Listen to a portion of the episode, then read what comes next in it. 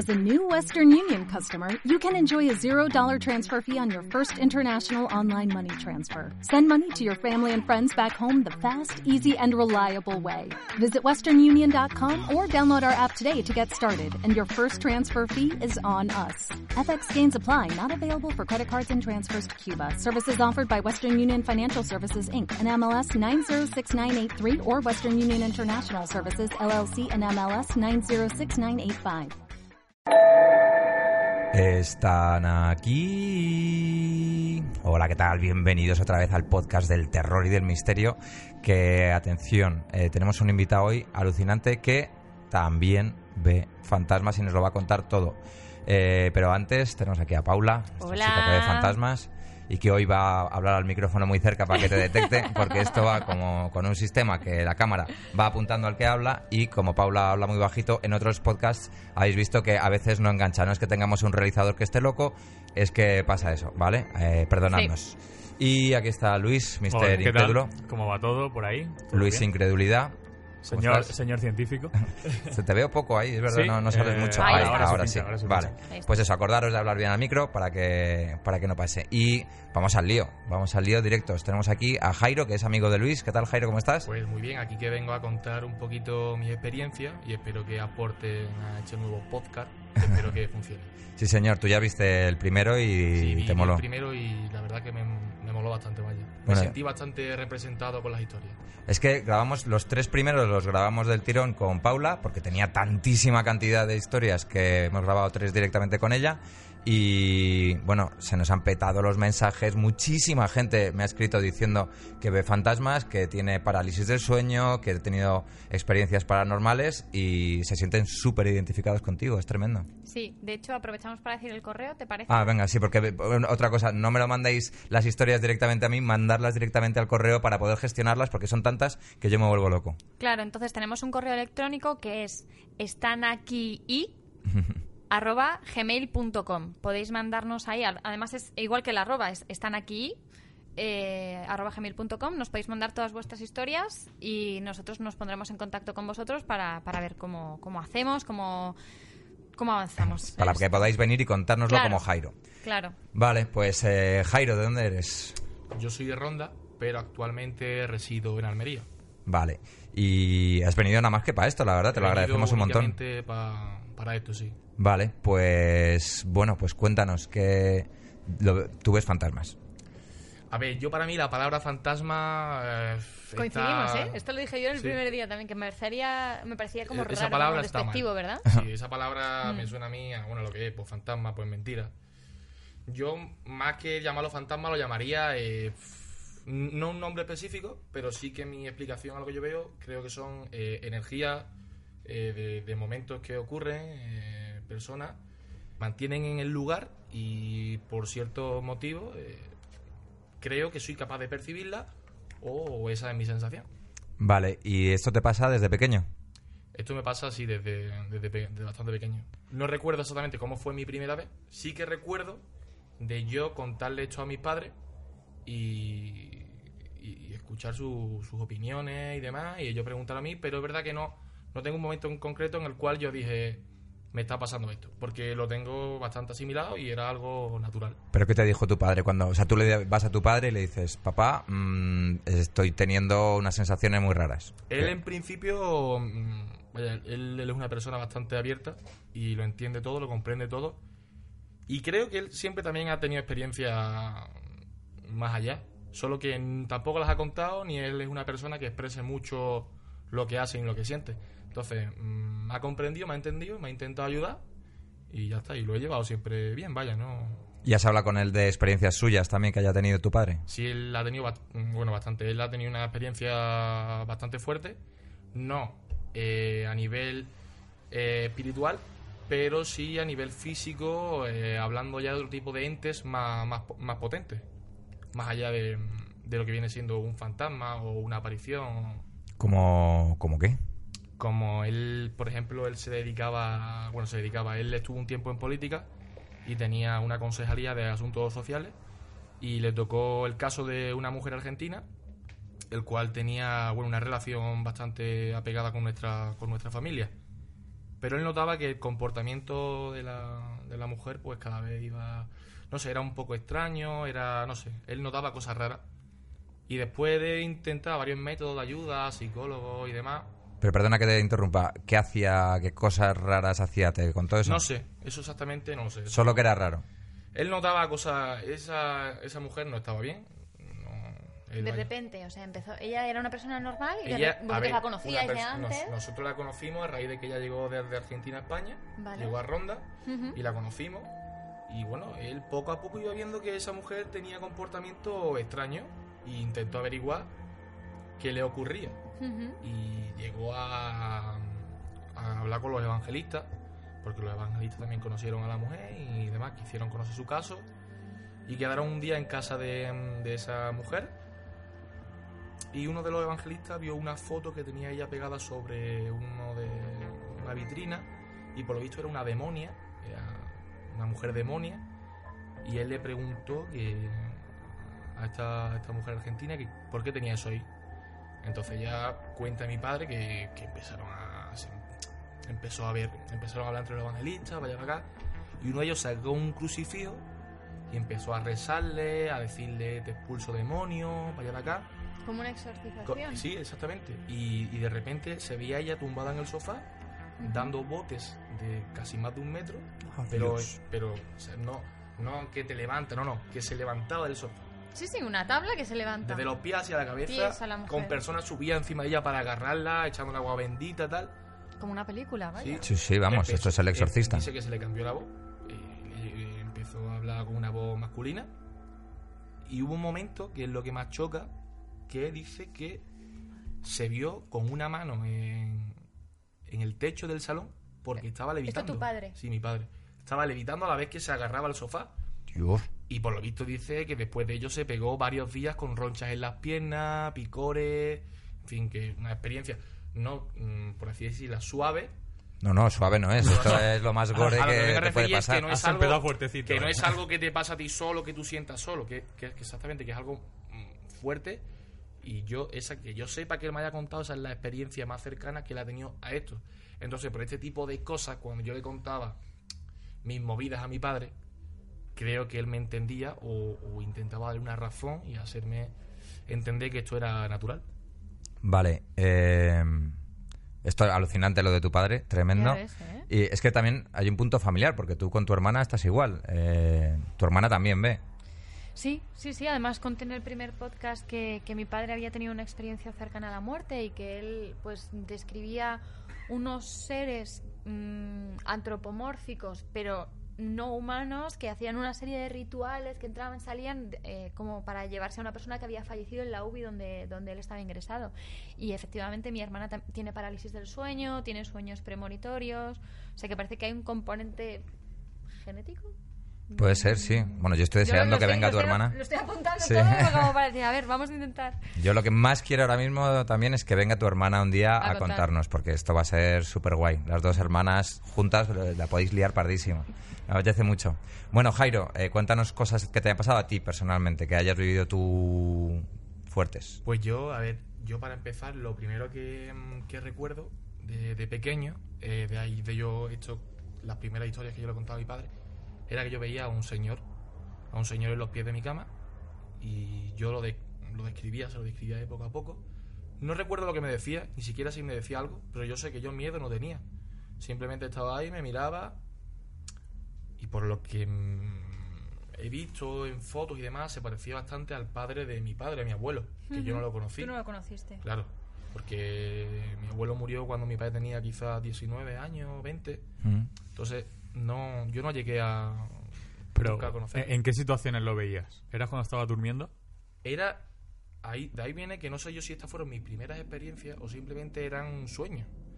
Mi lo que yo recuerdo era muy real, pero pasa, a mí me pasa con estas cosas que yo las vivo y, y pasa el tiempo Y siempre me pongo en duda y se me olvida. Pero no solamente a mí, sino a personas de mi alrededor que estando conmigo han tenido experiencias y con el tiempo parece como que se olvidan o que directamente el cuerpo no las borra. siente natural y las expulsa de la mente. Entonces, de esto hace mucho. Dudas de tu propia memoria. Yo dudo de mi propia memoria.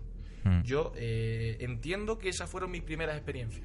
Bueno, de los mensajes que me han llegado a mí en estos días, que han sido tre- muchísimos, eh, a lo mejor un 30% describen eh, tenía una persona a los pies de la pie de la cama, cama, eh, que me cogía los pies, además. Eso lo he leído bastantes veces, Toca que le tocan los pies. Sí, yo, yo esto creo que, que tiene una relación con, con el tema de la parálisis del sueño, ¿no? Creo que está directamente sufro- relacionado un fenómeno que, que se puede explicar. Puede ser, sí, eso Sufro es una cosa bastante parálisis científica. del sueño, pero la parálisis del sueño Te ves a ti, ¿no? O sea, No. en la parálisis del sueño tú sientes que no te mueves, pero tú sales de tu cuerpo. No, no, no, no. Vale. Yo es, es verdad que todo puede pro- mm, provenir de ahí. A mí me empezó a interesar mucho el tema de, mm, de los viajes astrales y demás, ya que tengo gente a mi alrededor que lo practica. Y bueno, hay varias, hay muchas técnicas de... Sí, pero eh, eso sería eh, eh, respecto al tema de la parálisis del sueño, ¿vale? Que eso puede tener una explicación. Pero tú me contaste una vez que viste como tu habitación se, se Sí, pero- desordenaba y al día siguiente te levantaste y estaba tu habitación desordenada. es pare- la- a ver, cuento bien la historia, ¿vale? Vale. pero quiero explicar bien antes el por qué yo, viendo que esta técnica a mí me sentaba muy mal, o sea, yo empecé a tener muchísimos problemas, es más, llegué a estar incluso a medicarme, porque no me ya no me centraba en nada, ya simplemente estaba mal, sufría ansiedad, y fue aquí cuando yo empecé con la parálisis del sueño. Ah, o sea, eh, la parálisis del sueño no es el origen de la cuestión, Es te viene a posteriori. Es una consecuencia. Sí, Claro. tú estabas mal y te empieza a dar parálisis del Me sueño. empieza a dar parálisis del sueño. Y tú detectas la parálisis del sueño como algo diferente de Yo cuando has tenido un fantasma en la habitación. Una parálisis del sueño muy natural. Te despiertas, pero no te puedes mover. Pero con el tiempo, o sea, a mí esto desapareció totalmente, pero yo hace cuestión de un año, esto me ha vuelto más fuerte que nunca y, y me pasa en cualquier momento. La historia que ha contado Luis es que yo un día, eh, un día por la, mm, por la tarde, después de llegar de clase, llegué a mi cuarto y me senté en la cama y sufrí una parálisis del sueño sentado. Sin, sin venir a cuento, sin yo... Yo totalmente... Yo llegué, me senté y desconecté Wow. me quedé bloqueado, las persianas abiertas, o sea, que había... Que no es que... Que no estaba sopa, vaya, Que que no estaba sopa. Yo me senté en la cama y de repente, pum, me dio. Fui capaz de salir de ella porque con el tiempo he aprendido a, a- a- a desenvolverme y poder escapar de esa situación, pero fue mm, espabilarme un poco tal y caer en la cama. Pero caí en la cama con los ojos abiertos y yo empecé a ver cómo todo en mi cuarto eh, literalmente volaba. Recuerdo que lo primero que salió volando fue el cargador del móvil que lo tenía sobre mi cabeza, salió disparado y a continuación la libreta, una televisión que tenía yo encima del escritorio voló. O sea, Wow. se estampó contra la pared y cayó al suelo. Yo todo esto pensando que era un sueño. Porque a pesar de ser consciente, Mm. tú ahí no te, no te puedes mover, estás quieto, estás estático. A todo esto, yo oía, oía sonido como eléctrico, como que por lo visto resulta que eso es la circulación de la sangre que pasa por tu cuerpo, que en esos estados percibimos cualquier cosa. Y cuando fui capaz de, de- de salir de ahí, yo esperaba que, que simplemente hubiese un sueño, pero no, no. Estaba todo, estaba el cuarto destrozado. Y estabas tú Joder. solo en la habitación, no había nadie. yo solo en la Eh, habitación. ¿Tus padres te echaron la bronca o No, no, no, de- yo- te entendieron que... Yo creo que mi madre se va a enterar de esto ahora. Mi ¿Ah, sí? padre es verdad que lo sabía. O sea, recogiste a toda velocidad A para que no... esto- No, me no, parece esto- yo, vivo solo. Me parece Ah, vives solo, vale. importante Almería, porque entonces esto mis padres Vale, no- vale. no. es que esto no es parálisis del sueño. Para que haya parálisis del sueño, tiene que haber sueño. Si no está dormido, no es parálisis del sueño. Y segundo, si eh, tú estás soñando, partiendo de la premisa que fuese una, una parálisis del sueño, eh, la- esas manifestaciones en el entorno, esas alteraciones físicas del entorno, cuando tú te despiertas, no tendrían que estar. Claro. Yo, a, claro. yo a todo le, le intento dar una explicación. Lógico, claro. Pero vamos a ver, a mí me- yo lanzo una hipótesis que le- la estoy pensando en este mismo momento. O sea, imaginaos que realmente eh, estos, estos entes, esta- estas almas, estos espíritus, para manifestarse necesitan un potencial energético. A lo mejor las personas, o sea, hay cierta correlación entre las personas que tienen parálisis del sueño o las personas que viven episodios como los que tú describes y las personas que tienen esta sensibilidad. En mi caso no es así. Pero, ¿y si cuando están sucediendo estos episodios precisamente pasan porque se están nutriendo de la energía de Jairo y por eso Jairo no se puede mover? Todos los cuerpos necesitan energía para moverse. Mm.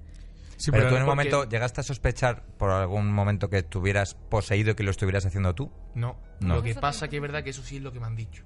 A mí me han llegado a decir Que que, lo estabas eso- haciendo tú con tu mente. que era yo, no, que era yo literalmente Tú con tu cuerpo. viéndome desde otra perspectiva. O sea, yo viéndome en la perspectiva de estar tumbado y yo hacerlo y yo no soy consciente de, de O sea, existe la posibilidad de que, digamos, que un alma te saca la tuya, te deja tu alma en la cama, te coge tu cuerpo, empieza a tirar todo y tú lo estás viendo desde tu alma, desde un punto de vista exterior. Pero, yo no veía nada. Claro, o sea, no veías yo no nada veía a tirar los nadie. objetos. no veías no veía a a nadie. nadie. Entonces no- descartamos eso.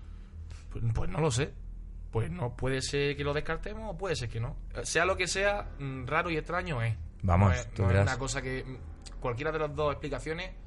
Vale, son- eh, una pregunta más. Eh, la- ¿Los objetos van cayendo uno por uno o no, van aleatorio. todos a la vez? No, no, aleatorio. O sea, puede ser... No mm, por órdenes, bla, bla, bla, bla, bla. Claro, claro. No es como si hay una persona que va una por una tirando primero una libreta. Realmente luego- yo veía, o sea, yo veía eh, lo que eh, lo que el ángulo de los humanos te da.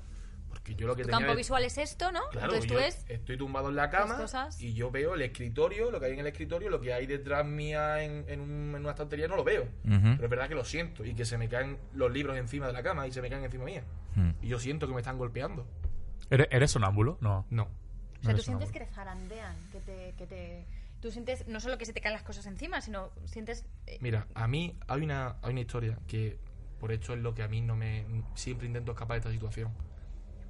Yo de más pequeño eh, se murió un familiar mío y a los pocos días empecé a soñar que, que lo veía, que yo estaba con él y de repente esa persona, ese familiar mío fallecido, me empezaba a rascar la espalda. Yo estuve durmiendo, ¿eh? Yo lo soñaba y de repente yo le miré, esa- en el sueño le miré la cara al familiar y ya no era esa persona. No era ya, era otra persona. No sé quién era, pero era otra persona. Y fui, yo me di cuenta que estaba soñando. O sea, fui consciente del sueño. Pero eso, eh, la persona que me estaba rascando cada vez arrascaba más fuerte. Y me desperté del dolor y yo me acuerdo que llamé a mi madre porque me quemaba la espalda y, Y tenías cicatrices. Tenía tres dedos así marcados. Venga, de por arriba. Dios, Vale. chaval. Me ha puesto Y entonces por eso el miedo que a mí me da el evolucionar en estas parálisis que me dan. Porque temo de que realmente pueda sufrir un daño físico. Vale, Wow. mi, mi pregunta es, ¿podías haberte, habértelo hecho tú mismo? ¿Llegabas Yo a ese creo sitio? que ese an- era totalmente centrado. O sea, ese O ángulo... sea, no llegabas tú a hacértelo Si me- tú. mira, me dices a mí en, la- en el brazo y directamente ni lo cuento y es una, co- es una cosa que pasa y ha pasado y me ha arañado y punto. Pero es que era en la espalda. Era Eso desde, me ha el, pasado a mí también. era desde el cuello Sí. hasta, hasta, hasta prácticamente el culo. Me ha pasado sentir manipulaciones y pues eh, que me empujan, que me aprietan, que me tocan y luego tener moratones, arañazos. No, no, ah, yo no he sentido una sensación dolorosa. No, yo me desperté del dolor que me quemaba. No, yo no. Pero yo he llegado a tener, por ejemplo, arañazos en la espalda, en, en puntos en los que no, no me llego y decir, ¿cómo carajo me he hecho esto? ¿Cómo me lo he hecho? O sea, de sentir, eh, pues eso, de echar memoria y decir, ah, pues, pues sí, hace tres días alguien, noté que alguien interactuaba conmigo y, y tener pues una señal en el, en el cuerpo, o una mancha que aparece y que luego desaparece. O... Pero no, te- no os lo ha visto un médico a ninguno de los dos, esas marcas. No. Para decir, a ver si esta marca es rara o es una marca, digamos, Bueno, de uña Pero normal. no era una marca rara. Claro, una marca que te podía haber hecho era, era, una, era un arañazo de arriba abajo. Claro. No, tampoco no. ¿Qué te va a decir un Mm. médico? Es un arañazo, un arañazo. Aquí también vivías solo. No, no, yo era pequeño, vivía con mis padres y más fue mi madre la que yo llamé. Que mamá me duele la espalda. O sea, tu me- madre lo vio, tu madre lo vio, eso. vio. Sí. Me cuadra con muchos, muchas cosas que nos han mandado al correo electrónico eh, diciendo que, que el- parece que el sueño es un canal para manifestarse y que muchas veces, eh, ahora que dices lo de, lo de que tú pensabas que era un familiar y al final no lo era, también hay una historia de una persona que nos cuenta cómo ella siente que es un familiar fallecido, su madre, ¿no? Y accede desde ahí, pero luego se da cuenta de que no. De hecho, su madre le dice, no soy yo, no soy yo. O sea, que, que, que, que hay espíritus trolls. Quiero decir, eh, a Sí, lo sí, mejor claro. utilizan el canal de, de un familiar para que tú conectes y luego se manifiestan y dan su verdadera cara, ¿no? Yo por lo que por lo que estoy escuchando de todo lo que contáis, siempre hay una relación como con el sueño. Estaba acostado, iba a la cama a descansar. Siempre hay como una relación entre el estado de eh, ir a dormir, ¿vale? Y no la vigilia. Entonces, ¿qué- no, os, ha pasado? Claro. Claro. Sí. Mira, Eh, sí. Jairo, ¿tú, ¿a ti te ha pasado eso estando totalmente consciente sin irte a dormir? Sí. Mira, eh, cerca de Ronda hay un pueblo que se llama Algodonales, que hay una leyenda que dice que, bueno, que por lo visto había una, una capilla y que en la capilla había una virgen y esa virgen se quemó y está adoptada en el cuerpo de una mujer. Y es verdad que muchas personas han visto a esa mujer. Yo he visto a esa mujer, tú vas por la carretera y te la encuentras. Yo un jueves santo, yendo con mi familiar en el, en el coche, la atravesamos. Pero no lo vi yo. Atravesasteis a la La chica. atravesamos con el coche. Oh. Pero no lo vi yo, lo vio mi abuelo, lo vio mi abuela, mi hermano, mi madre. Tu padre y tu madre. todo No, mi padre no, mi padre no iba. Íbamos para Sevilla. Mm. Un jueves santo a las 5 de la mañana. Y, y se nos plantó una mujer de, con muchos colores. Con muchos Plan colores vestida, en me- vestido. Me refiero vestido con flores, tal, pero los ojos negros. Los ojos muy negros. O sea, lo típico de demoníaco de todo el... ¿No tiene blanco del ojo? No, no, no, no. El contorno del ojo era negro. Ah, la- como la- como frenamos, frenamos el ojo. coche. Y la policía en Ronda, en mi pueblo, allí sabe de esta historia. De muchas personas que van y llaman a la policía, oye, que aquí en la carretera hay una mujer. Pero es que a mí eso me ha pasado con esa una mujer. mujer. O sea, tú la no, ves... mira, yo una vez me iba a hacer una foto con esa mujer porque fui al pueblo y me la encontré sentada en un banco. Venga ya. Parece ¿Qué una dices, persona. chaval? Me la encontré sentada en un banco y saqué el móvil porque esa mujer existe. O sea, esa mujer realmente existe de verdad y es de carne y hueso, pero en ciertos momentos la gente en el pueblo le rehuye a esa mujer. ¡Wow! O sea, está viva, no está muerta. No, no está viva, existe, esa mujer existe. Oye, Bueno, hay, bueno, hay que, ¿cómo hay, que que, la- hay que buscar a esa mujer. Claro, hay que buscarla. esa y- mujer, eh, yo la vi en las fiestas del pueblo a las 2 de la tarde, Hostia, sentada a lo en mejor un es una banco. proyección lo que estamos... Quiero decir, está viva y su proyección Sí, astral sí. tiene la capacidad de proyectarse y lo que ves es que en lugar de quedarse en la habitación, como pasa con otras personas en sus proyecciones astrales, se va a ese sitio, por lo que sea, Pero ¿no? yo la vi, parece, mira, sí. yo a esa mujer la vi y digo, voy a hacer una foto con ella. Es más, quería hablar con ella. Pero el tiempo de sacar el móvil, mira, ya no estaba. Es que a lo mejor está viva. Eh, Quiero decir, ¿tenemos certeza de que esa mujer está Esa viva? mujer está viva, esa mujer está viva. La gente sabe de ella en el pueblo, tiene su casa. Trabaja. Yo ya tanto no sé si trabaja o no trabaja, pero Es que sí que es es verdad que esa mujer ¿eh? existe. ¡Wow! Sí, Es sí, que, está viva, eh, que es lo más Que importante. sí, que sí, que está viva, que yo la he visto sentada como a, a- a- tú aquí al lado mía. Claro, es que yo así yo- veo los fantasmas. O sea, yo cuando los veo, los veo de carne y hueso, los veo como tú. Entonces yo no sé... Yo no sé si claro. más personas lo vieron o no, yo la vi. Y yo fui a decir el teléfono que me iba a hacer una Es foto que con igual ella. es uno de los- él no vio Es nada, él no vio, es verdad que él no se dio cuenta, pero yo fue, iba por el móvil, darme la vuelta Es que a lo mejor... y ya no estaba. La movida eh, es que este no es tu pueblo, ¿o sí? Es Está en- muy cerca. Está muy cerca. Está a 20 minutos. ¿Cómo se llama el pueblo donde está ella? Algodonales. Algodonales. Pues si nos está viendo alguien de Algodonales, por favor que nos escriba un email diciéndonos si conoce a esta mujer y si la conoce que nos dé todos los detalles de ella, en plan eh, de qué trabaja, eh, si la ve muy, muy a menudo, si ha hablado con ella, si es simpática, si está, si es rara. Pues cualquier cosa que nos la cuenten por favor al email, que os lo recuerdo que es están aquí con dos ies arroba gmail.com. Eh, vamos, yo me he cagado con este asunto. Eh, por cierto, que también tenías una historia con, con un niño.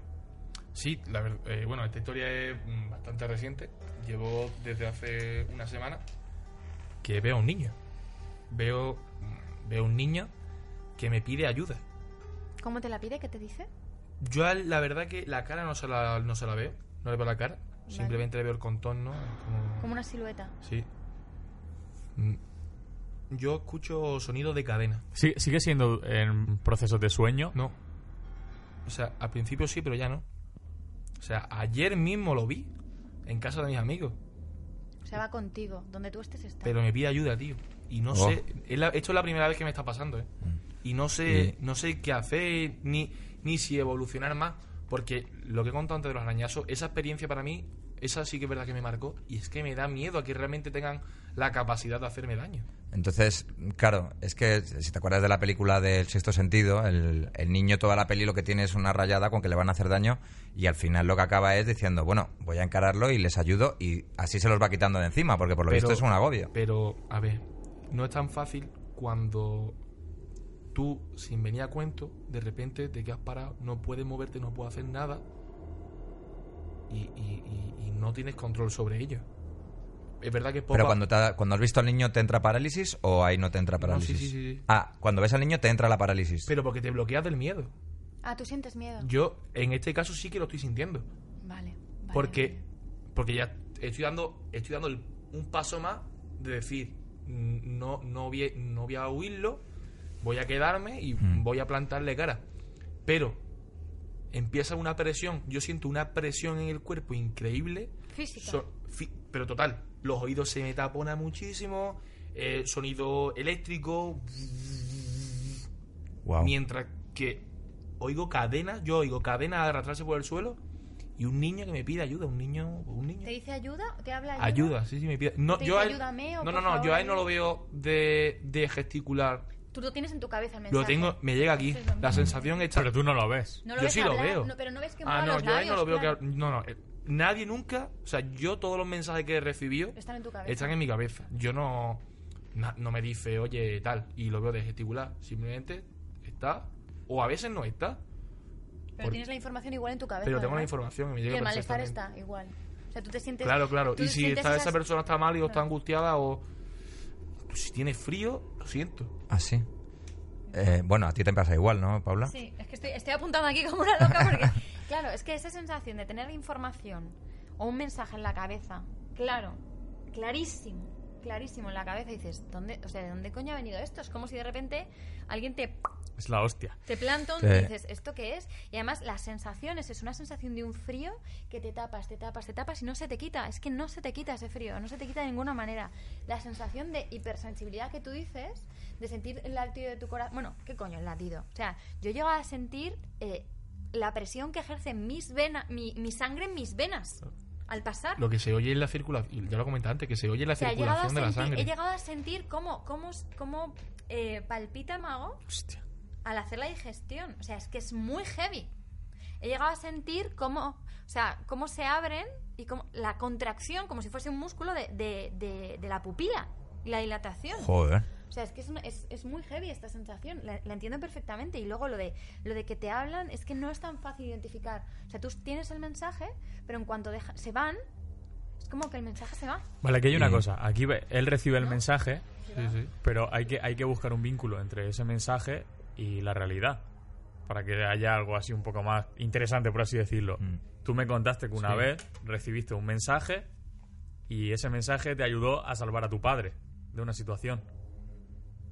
Pues nada, esto fue hace también hace un par de años. Despierto, es verdad que sí era de noche. Yo estaba hablando por el, por el móvil. Y de repente miro al sofá de enfrente y me encuentro una mujer mayor con un bastón apoyada. Que yo la miro y no siento miedo. Porque cuando no tengo sensación co- corporal, no, no siento, ¿sabes? Es como que detecto lo bueno y, y lo malo, ¿sabes? Yo en este caso me recordó a mis primeras sensaciones de ese señor mayor que yo veía en los pies de mi cama. No había miedo, ni había presión. Simplemente estaba... Y aquí llegó que, que me fuera en busca de mi padre. Fui a por él y se estaba ahogando. Estaba en la misma casa. Claro. Se estaba ahogando y estaba, pues, pues, que se ahogaba, que no sé qué le pasaba, pero que se ahogaba.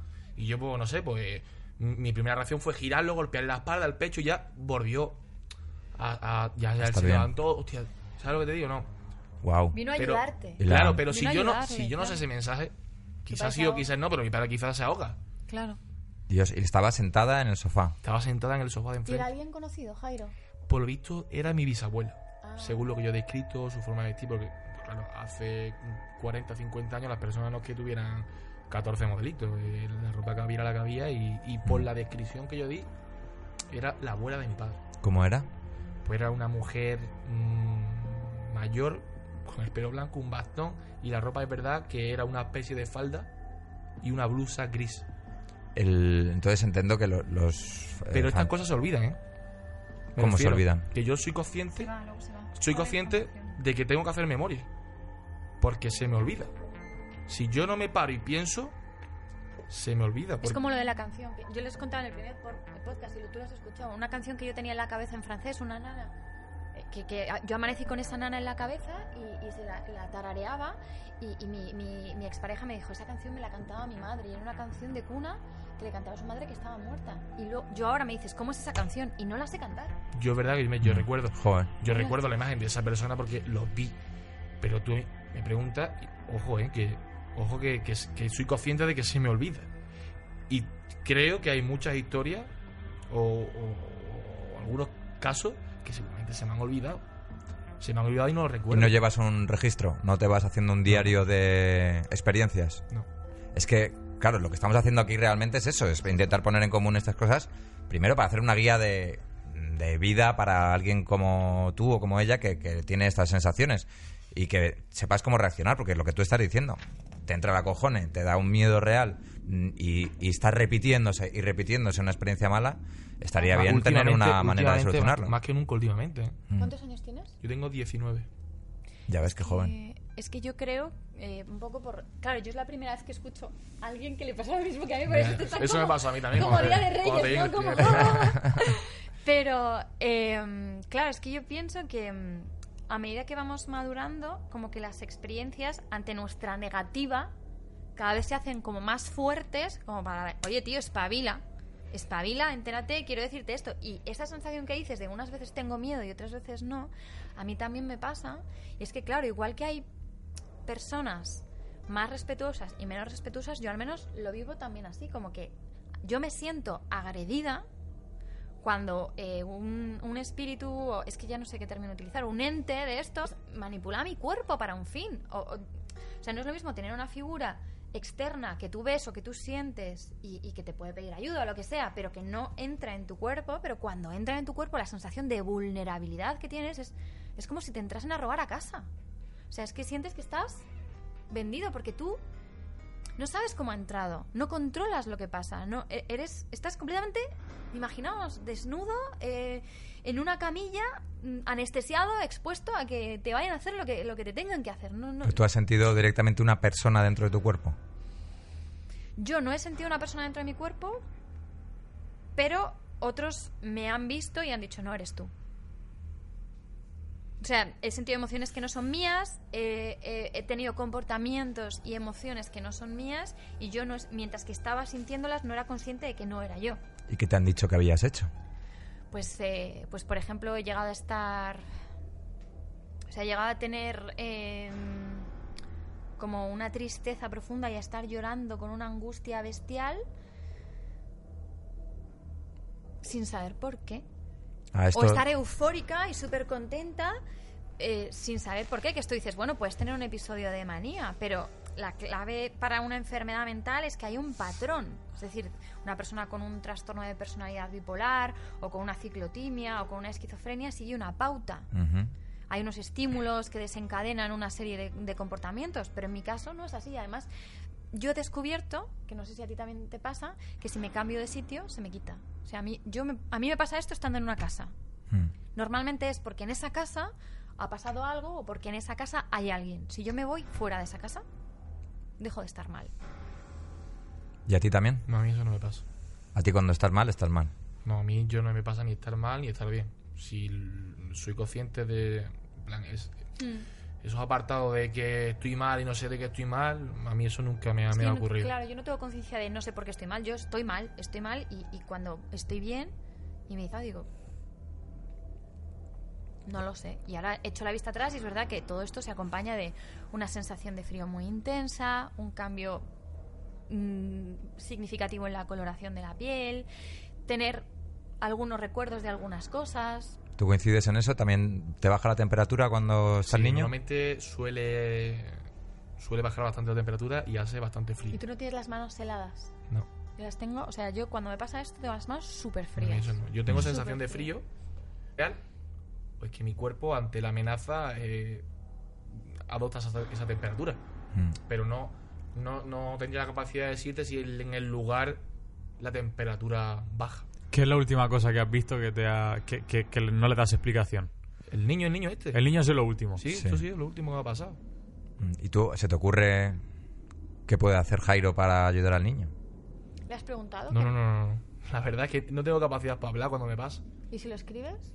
Creo, creo que eh, la respuesta no es hablarle, sino quizá, claro, Es que yo la sensación que tengo, por lo que ahora lo hablaremos en otros podcasts o si nos da tiempo en este, yo he estado preguntando a mucha gente y como experimentando y la- lo, que, lo que estoy probando ahora es eh, a comunicarme de la misma manera que a mí me aparece ese mensaje o esos mensajes en la cabeza, yo intentar proyectar un mensaje en la mente de, de este ser, ¿no? Decir, por ejemplo, eh, por favor, déjame, o qué quieres, o cómo puedo ayudarte, a ver si así te devuelven un mensaje, ¿no? Como poder lanzar una comunicación, porque entiendo que si te está pidiendo ayuda, hasta que no se la des no te va a dejar.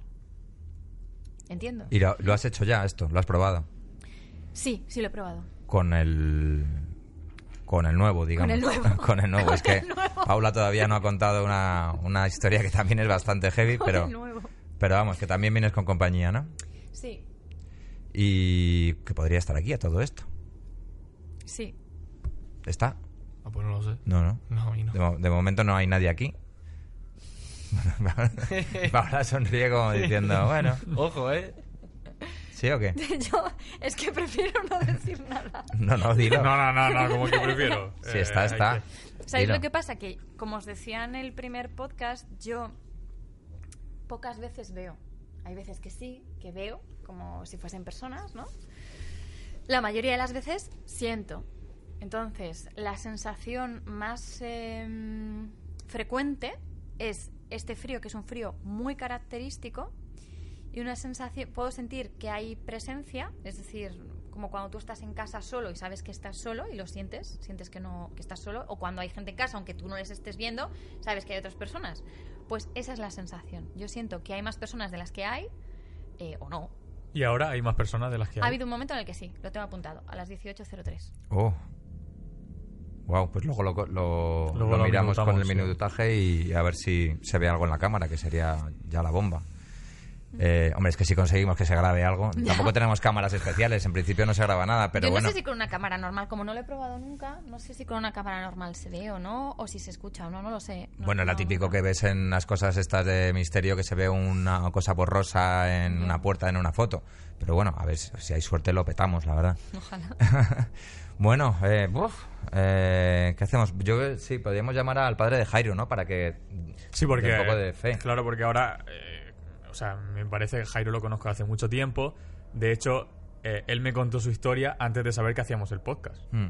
Luego le conté, me contó la historia y luego yo le conté que había el podcast. De hecho, no, no quería venir hasta que lo viste, que porque al principio te daba como que no te gusta No hablar de sabía- esto. No sabía de qué forma iba encaminada, ya que esto Mm. yo, más si algún amigo mío me está viendo lo que sea, creo que puede ser que se entere de esto ahora porque no es Claro, una cosa que yo, pasa lo mismo. que Mm. yo. Está saliendo del armario. me estoy viendo un montón de, de directos al Instagram. Está flipado.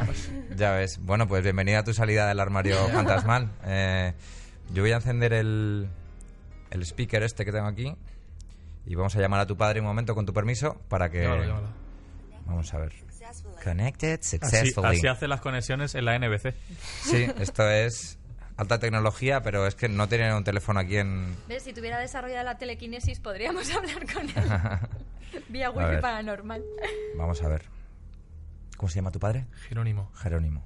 Sí, dígame. Buenas noches, Jerónimo, ¿cómo estás? Hola, buenas tardes. ¿Qué tal? Soy Damián. Estamos haciendo el podcast Damián. con tu hijo que te ha dicho que iba a grabar, Sí. con Jairo. Sí. Y nos sí. está contando historias eh, bastante alucinantes y estamos todos muy emocionados de escucharlas. Y nada, le, le llamábamos para un poquito para que nos confirmara las historias que a ver, Sí. nos ha contado eh, que una vez estaba usted ahogándose, por ejemplo. Sí, pero no me, no me hable de usted, por favor, Ah, te llamo de tú entonces, sí, debe ser, sí, Sí. tendremos la misma edad casi. Eh, Casi, casi. casi, casi. Por, lo Que... menos, por lo menos los mismos tiros dados. ¿Cómo, ¿Cómo viviste tú cuando, cuando pasó esto, que te estabas ahogando? Eh, bueno, aquello fue una cosa que, que yo no sé, yo algunas veces me han entrado pero una vez en concreto estaba yo dormido y yo estaba ahí que me ahogaba, que me ahogaba, que yo quería reaccionar, pero no, no podía, sino yo me veía que, me estaba quedando sin respiración y ahogando y, y no sé cómo, de buena primera apareció allí Jairo por atrás dándome un tortazo en la espalda, pa, pa, pa, pa, pa, pa, y yo ya reaccioné. Digo, coño Jairo, me quedé un poco sorprendido, ¿no? Y después él me comentaba que es que había tenido él como una intuición, como algo de que, Yo nunca le de que yo que lo necesitaba para algo y estaba acostado porque era de noche y, y estaba acostado y no sé, esa intuición le, le hizo de, de levantarse y venir al dormitorio corriendo. Eh, Es corto contándolo, pero después largo en experiencia. sí. Eh, Jairo nos estaba contando que lo que, que esa intuición es que vio a una mujer mayor que directamente le dijo ve a la habitación que tu padre te necesita.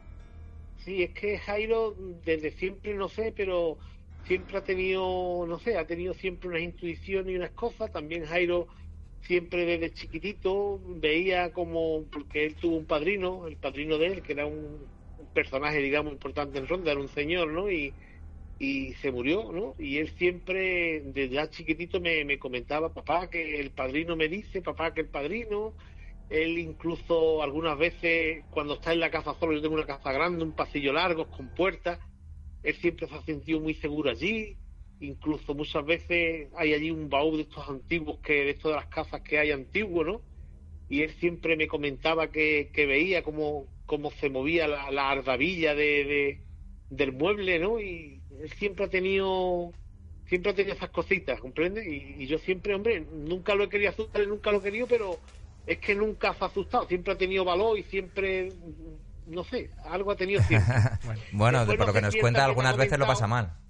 No sé si él también te ha comentado que él no quiere que se comente, pero ten- tenemos una felicitación de la policía de aquí de Ronda que salvó a una mujer que se fue a tirar por el Tajo y cuando la mujer fue a lanzarse al vacío, ¡pum! La trincó por las piernas y la pudo salvar. ¿En Tengo una felicitación no de la de la policía local por haber salvado la vida de una persona también.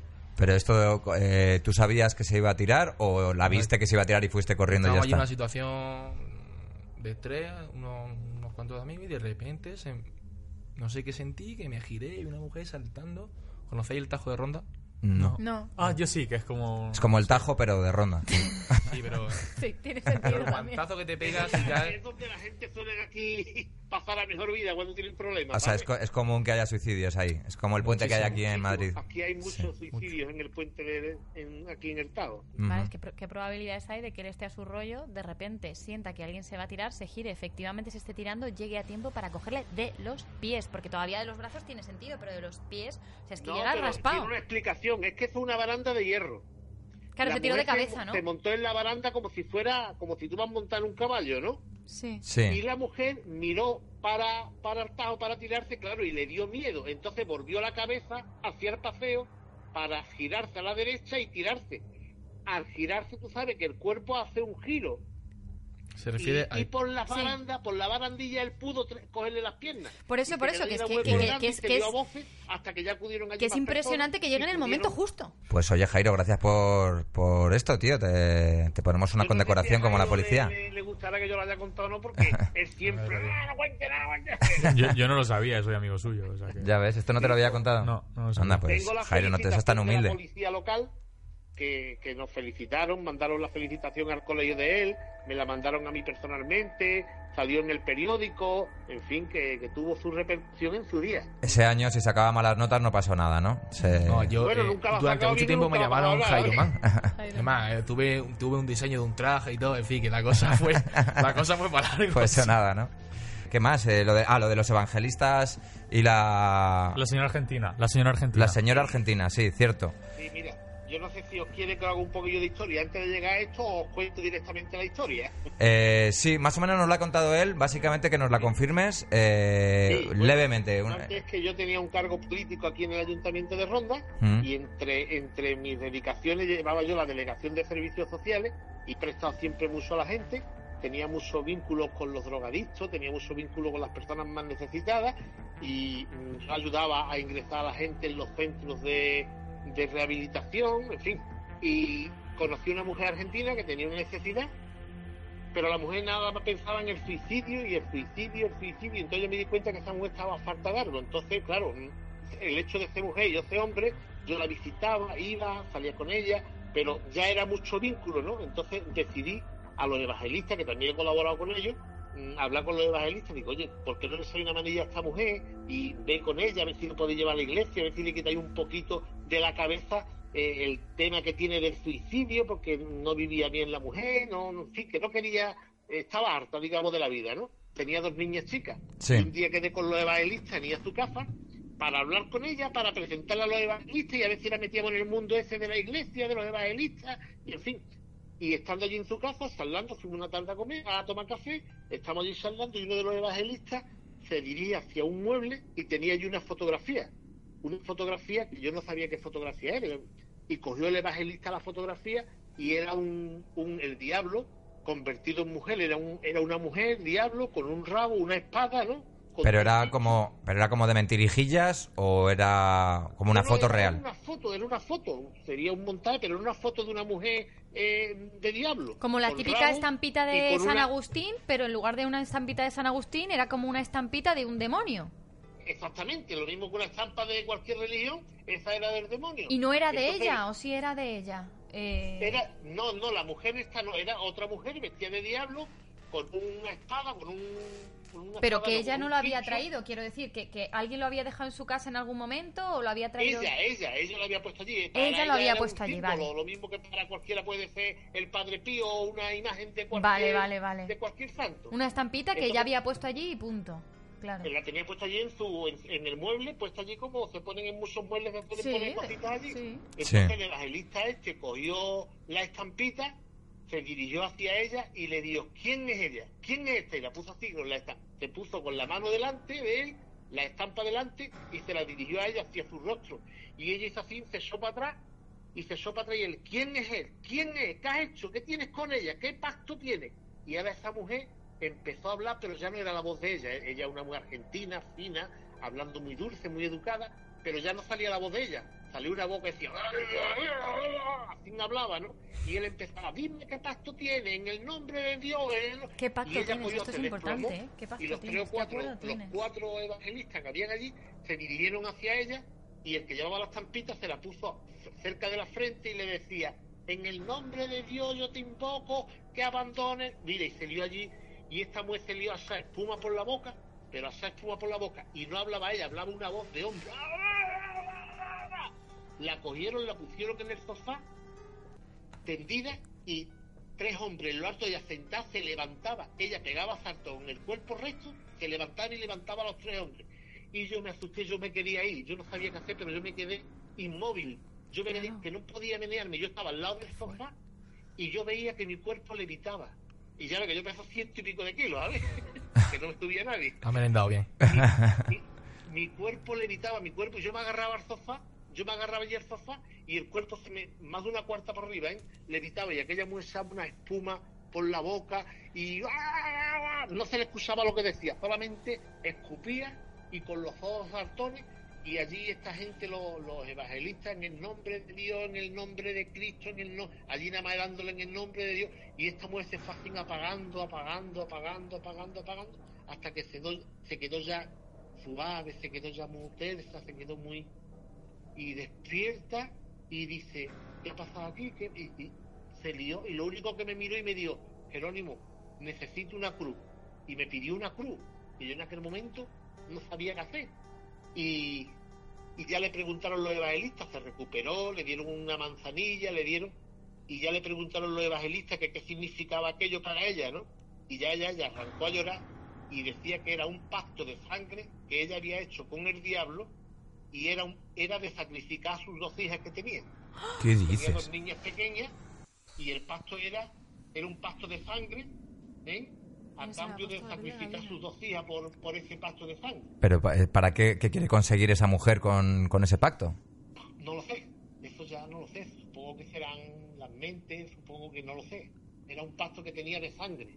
Decía ella que era un pacto de sangre y que le había ofrecido al diablo sus dos hijas.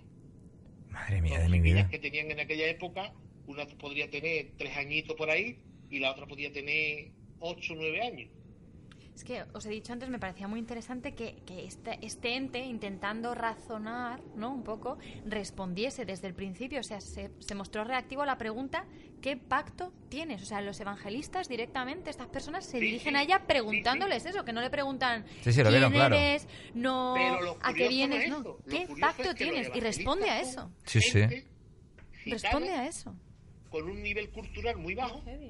Los evangelistas, ¿qué estás diciendo? Sí, sí, sí, sí, Eran gitanos. Son gente gitana, Sí. una barriada de gitanos de aquí de Ronda, con un nivel cultural muy bajo, que yo los conozco de mucho tiempo, pero desde que se han metido en esta religión, eh, mm, tú lo ves por la calle y gitano, pero después cuando ellos se ponen a hablar, cuando ellos se ponen, te deja sorprendido, ¿eh? Gente que yo he conocido, gente que han estado metidos en la droga, gente que le han dado por muerto en la cárcel, uno en concreto, un tal Manuel, que le dieron por muerto en la cárcel, y el tío ha resurgido, ha resurgido, ha resurgido, y, y bueno, ya no saldremos ni hablar con ellos, porque antes eran personas incultas y, y de poco conocimiento, pero es que ahora son señores, ¿eh? Joder. Señores, sabiendo de todo, hablando de la Biblia, lo que no te imaginas, mm, y dices tú, bueno, ¿dónde han adquirido esta cultura? Cuando yo lo he conocido, estaban ahí tirados en esos ríos, sin cultura, en cuero, descalzos, pues, pues son personajes. Los ponen a estudiar ahí en los evangelistas. Seguramente, pues claro que tienen que estudiar porque hablar como hablan, saber cómo saben y explicarte cómo te explican. Es Y como la cienciología de los gitanos. Yo no me quedé, cuando yo vi aquella actuación, yo me quedé. Tenías que meter la cuña para aflojar, todos los porque días. si no... La manera de reaccionar, la manera de hablar, la manera de saber estar. eh, yo supongo que eso no es la primera vez que lo han hecho ellos. Eso estaba Tremendo. pensando. Eh, Sabían directamente era. que, ¿Qué tienes con él? ¿Qué tienes con él? Sí, bueno, bueno, es tremendo. Un abrazo, Jerónimo. Venga, gracias igualmente. Gracias. Adiós, gracias. Chao. Adiós, hasta luego. Oye, una cosa, una, una cosa, una cosa. Eh, yo ya en dos ocasiones he sentido algo muy feo y he estado a punto de decir que, que pare porque me, sien- me he sentido mal en dos ocasiones. ¿eh? Pero mal No eh, por... Pero mal de que se me ha puesto hasta Mal los de que pelos hay del alguien. tobillo. Mal de que hay alguien. ¿En serio? Y otra vez me está dando, tío. Y la verdad que aguanta el tirón, pero ojo, eh. No es malo, ¿eh? ¿Ahora? No, no, y ¿Estás? es verdad que aquí. Aquí, Tío, yo no sí. sé por qué, pero buah, estoy, estoy sintiendo algo. que ¿Y está no- ahora? Está aquí, está aquí. ¿En serio? Ahora mismo no, pero está aquí. Yo no veo nada, pero Estoy me, apuntando todas me las está veces que dando yo- en el cuello que, que Estoy flipa. apuntando todas las veces que yo lo siento. Yo no, no sé, yo lo he sentido cuatro veces ya mínimo. No sé el qué. La primera vez pensaba que era casualidad. La segunda también. Y ya la tercera hasta me, me he mareado. Wow. Pero no, no sé, no, no quiero ni ir ni para atrás. Bueno, yo no sé si María Luisa quiere o si vosotros queréis. Es que tenemos dos personas de público, dos amigos míos que van a venir luego. Eh, Javi y María Luisa. Dime, ven, ven Javi. de- Si quieres decir algo. Yo, Ponte, ponte aquí, ponte aquí. Que está... bueno, nada, me pongo aquí. Ven, ven, ¿Iba a girarlo? Ah, bueno, claro. Eh, Javier. yo, con el permiso de, de- de María Luisa, que está ahí, y los demás. Acércate si- del micro, que si no... A mí me gustaría pedirle a Paula. Sí, si acércate quiere- un poco. Si ella quiere también. eh, si cuando sienta la presencia, para no interrumpir si alguien está hablando, que tú hagas un gesto, por ejemplo, hacer así en la mandíbula. ¿Puedo levantar una mano, Sí, por ejemplo? por ejemplo. La mano, o sea, algo que, que identifiquemos, porque yo obviamente yo no he notado nada. Claro, yo tampoco. Eh, pero Pero claro, si- sí, estaría bien que le- ca- Si cuando alguien sienta algo que levante la mano, porque Vale. si coincide sería... Vale, levanto la mano. Cuando tenga Tú. sensación, levanto la mano. Sí, sí. Ahora mismo estáis los dos on, Y digamos. ahora mismo está dando otra vez, tío. ¿Te encuentras Sí. mal? ¿Te No, encuentras no, mal? me- me- es una situación rara, extraña, porque nunca he sentido estoy- una presencia tan fuerte detrás. Esta sensación así no, pero es verdad que... ¿Pero estás de acuerdo conmigo en que está detrás? No, no, sí, sí. Vale. Oh, madre Pero mía. tiene que ser detrás de mí, ¿sabes? No puede ser detrás tuya, Es joder. que estoy acojonado, tío. Joder. Ah, tú, no, tú no notas ahí. nada. Buah, chaval. Yo, no, yo, yo creo que hace frío. Sí, sí, Frío hace. pero es... Frío hace. ¿Y, y- y- y Eh, notas algo en concreto, alguien en concreto, alguna forma? eh, Claro, si es hombre, mujer, No si sé, es... lo de alto lo veo una cosa... Es alto, no sé, yo lo veo... Vamos Sí. a probar a hacer una cosa.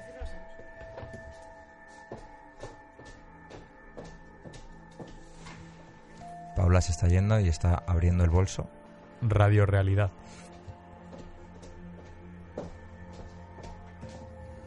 y le está dando algo.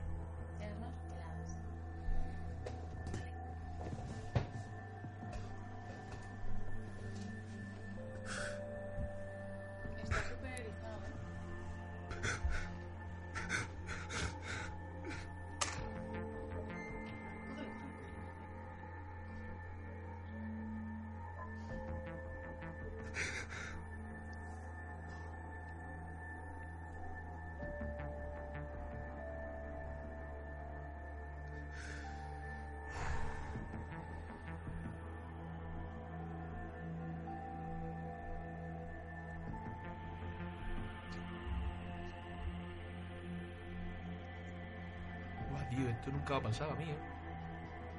Joder, macho. A mí, desde luego, me- se me han puesto los pelos de punta a mí también. Es- ¿Qué le has dado, Paula? Eh, no, no sé qué ahora decir. cómo no sé qué decir, sí. no, eh,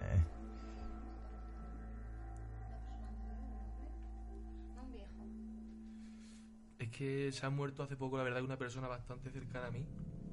Ah, pero y es que no sé, yo. Se, es una- se- se murió hace dos meses la, la madre de mi novia. Es verdad. Pero no, yo ella no la he sentido, yo sentí un hombre. Es un hombre. Te juro que nunca va a pasar a mí esta. eh, Te lo juro, ¿eh? Imagínate a mí que yo no he visto nada nunca y de repente estoy diciendo, estoy flipando, madre mía, Ha sido brutal. ha sido brutal, tío. Bueno, tú, Luis, que no crees en nada, ¿qué, qué tal lo llevas? Sinceramente, tengo, tengo ganas de llorar, te lo juro. ¿Sí? O sea, ve a, ve a- ve a mi amigo Jairo, que se- le ha dado una cosa, se ha derrumbado. O sea, esto lo hemos visto aquí. Bueno, eh, no sé si cortar o quedarnos aquí para siempre para que- y hacer un gran hermano de esto porque no- me da miedo cortar y que pasen más cosas. Eh, bueno, Jairo, eh, tío, ha sido alucinante conocerte. Muchas gracias por Eh, venir, tío. Gracias por venir, gracias por contarlo. Yo creo que un montón de gente también va a reaccionar a lo que tú has contado. Eh, y los que nos estáis oyendo, si os pasa, eh, esto sea verdad o no, pero si lo estás viviendo como le acaba de pasar a Jairo, que es que dices, esto no se está inventando nada, él lo vive de verdad al 100% y Paula lo vive al 100%. Es que, eh, un segundo, no podemos cortar ya. O sea, Paula le ha dado una cosa. Es verdad, O sea, es que no se puede cortar esto. es verdad. O sea, ¿se puede explicar qué ha pasado?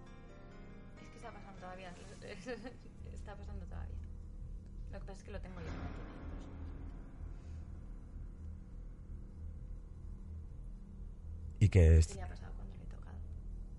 Lo tengo yo.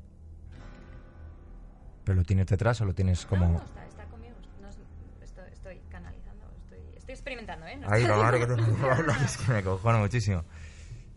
Voy yo de punta. Uf, y bueno, si está ahí... Puedes preguntar quién Pero a es. ver, pero pregunto, ¿viene conmigo o va contigo? ¿Tiene algo que ver conmigo?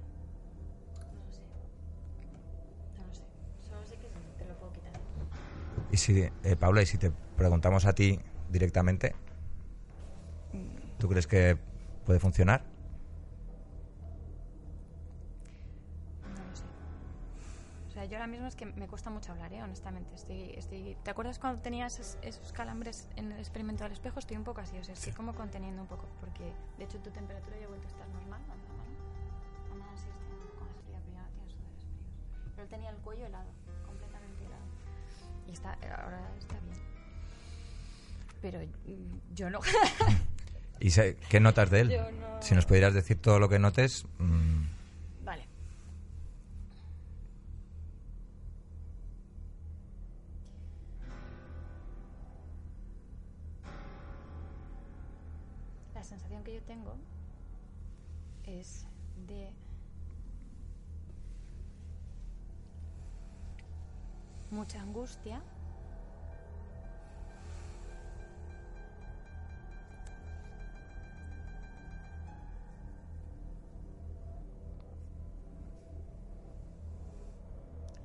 Es una sensación de mucha angustia y mucha tristeza. No puedo decir más. Sé que es una o sea, sé que es una presencia masculina.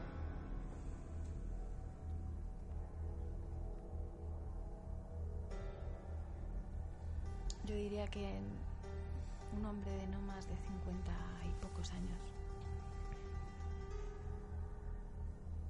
Pero no puedo ver más. No lo siento como una presencia amenazante. ¿eh? No, no, no siento que quiera hacer daño. No lo siento así. está triste y ya está. Sí, es como si quisiera decir algo, no sé. Es que no sé, es, es algo, o sea, estoy contándoslo según lo, lo transmito. ¿Estás bien, Jairo? ¿Estás Sí, bien? sí. No, no tienes intuición de por qué puede estar triste. No. Ojo, es que no tengo miedo. En- esta ocasión no, no he sentido miedo en ningún momento, ni como en otras ocasiones, que sí que es verdad que no. Mm, Como con el niño, que ese sí que te da miedo, miedo. Sí. Es que me parece increíble que haya ocurrido en, eh, haciendo el programa. Que O es sea, esto, esto va a dar la vuelta, a, a- a- no sé si al mundo, pero Ya, vamos. sí, tío, la verdad o sea, que sí. esto es muy heavy lo que ha, sido- pasado. Ha ¿eh? sido súper heavy. Guau, yo estoy alucinando. Eh, sigue aquí. Es que yo no sé si lo que estoy sintiendo es lo, lo, que, lo que siente Jairo. Yo creo o- que no. o- Porque tú no o estás sea, yo triste le- ahora. Ya, Lo podemos de hacer la prueba de que yo le, yo le quite la, la mano y a ver qué pasa. A ver cómo estoy yo y a ver qué tal está él. Dale. Quita, quita la mano. ¿Puedes? Sí, sí. ¿Sigues? Yo estoy mejor. Sí. ¿Estás bien? ¿Estás bien? Cuando, no, tú cuando te pasan estas cosas no tienes una manera de quitártelo de encima. No, es que yo estoy probando ahora. ¿Pero qué, qué es lo que le has dado a Jairo? Lo que le ha dado a Jairo es una orgonita. Orogonita. Orgonita. Orgonita. Se llama así. Es un equilibrador de campos electromagnéticos. Eh, eh, ¿a ti ¿Qué te ha pasado cuando te lo ha dado? ¿Por qué te has derrumbado? Una sensación de angustia, no sé, muy fea. Es, mm, de- como que tenía, tenía la necesidad de llorar fuerte y que no sé, no sé expresarlo, es que nunca me ha pasado. Es que te juro por mi abuelo que no me ha pasado a mí esto nunca. Yo me siento pelada de frío, ¿eh? Sí, no, yo también, yo estoy helado, la verdad. Pero. Joder, tío, Sí, tengo... sí, yo me Pero es que sé. Sí. Mm, no, es verdad tú. Es que él está helado. Es el, él es Sí, sí, más. tú estás más frío que yo. Sí. Bueno, Sí, Damián, sí. eh, ¿cómo Eh, salimos de aquí? Bueno, ¿de, esta- ¿de dónde has sacado esta piedra y por qué la llevas? Esto me lo, me lo dieron ayer. ¿Quién te la ha dado? Me lo dio una persona con la que me estoy tratando. Bueno, estoy formándome en kinesiología y, bueno, en- estoy investigando. Estás investigando tu asunto. este- Desde que, bueno, es que de- desde que hemos empezado esto, que es hace bastante ya, porque los podcasts los grabamos todos a, a- grabamos tres al principio y estamos con otra tanda de tres. eh, yo le propuse a Paula que fuera a ver a, a una medium que Es me la habían misma persona, ¿eh? Ah, ¿no es esta? No. Ah, vale. es otra. Vale, bueno, que- desde, que hemos empezado, Paula se ha puesto como al lío, a intentar avanzar en el tema y dejar de esquivarlo, que es una cosa que, que llevabas haciendo toda la vida. Y, y eso, y encarar un poco el asunto.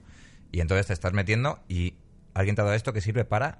Equilibrar campos electromagnéticos. Oye, lo, lo- lo que ha pasado aquí es muy fuerte. Entonces no quiero que, que la gente piense que hemos montado un teatro. Sí, no, desde luego. O y sea, sí, y- Es que ya, estoy hablando totalmente Ni- en serio. ni me ya planteaba sin que- ninguna broma. Y, o sea, lo que ha pasado aquí, mi amigo Jairo, que lo conozco de Almería, se acaba de derrumbar, se ha venido abajo y estoy flipando. O sea, ahora mismo estoy flipando. Y si tenéis eh, ganas de trolear poniendo un comentario, ahorraroslo porque lo vamos a borrar inmediatamente. Porque lo último que queremos es que encima de que vienen, nos cuentan y, y la gente se abre a contar sus cosas, que encima haya alguno que, que trolee. Así que, No, nada, podéis oye, ahorrar el no esfuerzo. que no pasa nada. Ver.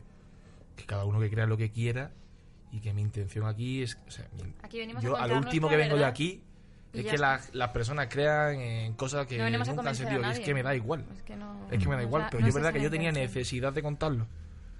¿Verdad? Es que ese es un poco el punto. Y o en sea, un sitio que, que, que yo crea que, que me van a entender, ¿sabes? Un entorno seguro. Luego lo que hay de verdad, ¿eh? Que es que me da igual eh, lo que ponga uno, lo que no ponga. eh, no, eso a mí no me...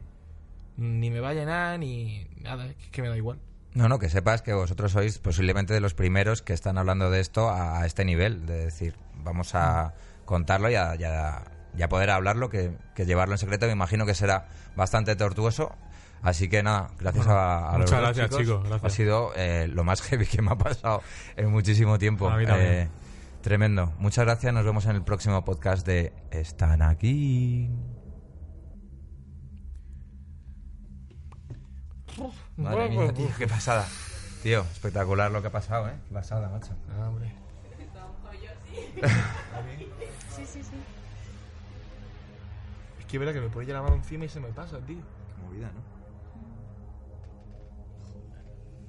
Pero yo no, yo no sé si es porque estoy al lado tuya, mm, porque nunca, no sé si quizá hablando del tema tanto como se ha hablado, algo hay que lo Lo remueva. que está claro es que si alguien que tiene el don habla del tema, aquí viene gente.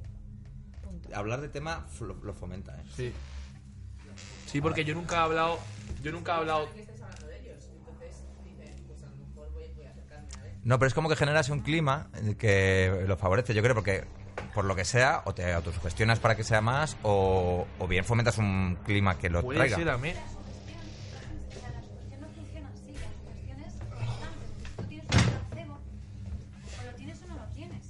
Pero no, lo tienes, no lo tienes, lo tienes, no lo tienes, lo tienes, no Ya. Sí. Uf, madre mía.